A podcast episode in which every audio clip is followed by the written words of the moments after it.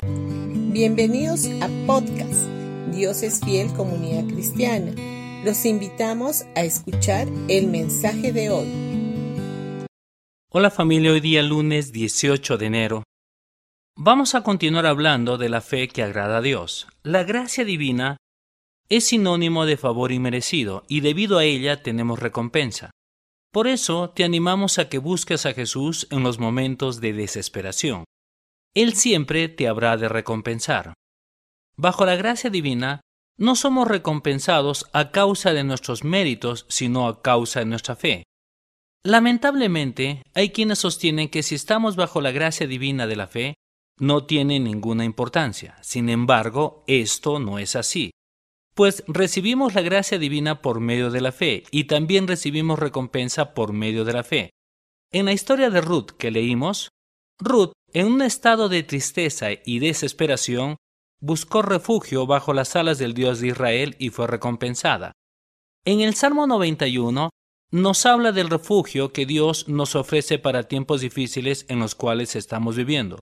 Cuando buscamos refugio bajo sus alas, somos también recompensados.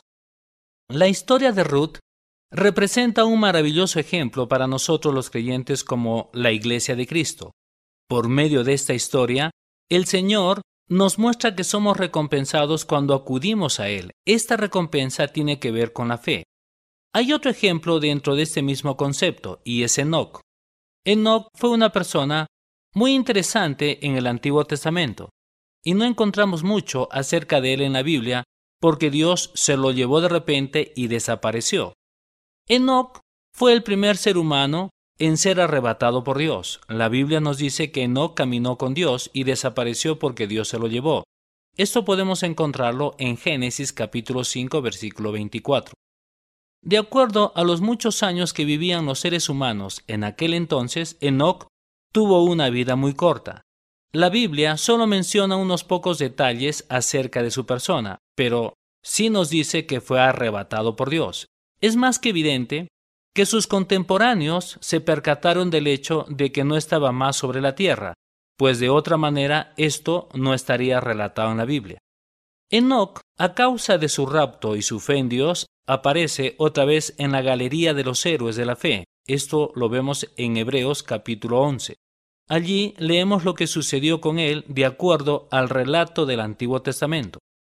En Hebreos capítulo 11 versículos 5 y 6 dice, fue por la fe que Enoch ascendió al cielo sin morir, desapareció porque Dios se lo llevó, pues antes de ser llevado lo conocían como una persona que agradaba a Dios. De hecho, sin fe es imposible agradar a Dios. Todo el que desee acercarse a Dios debe de creer que Él existe y que Él recompensa a los que lo buscan con sinceridad. Antes de ser arrebatado por Dios, Enoch recibió testimonio de haber agradado a Dios. Cuando leemos esto, deseamos agradar a Dios de la misma manera que lo hizo Enoch, ¿verdad? La última parte de este pasaje define con precisión el tipo de fe que agrada a Dios. Número uno, creer que Él es para nosotros todo aquello que necesitamos. Y número dos, creer que Él es galardonador.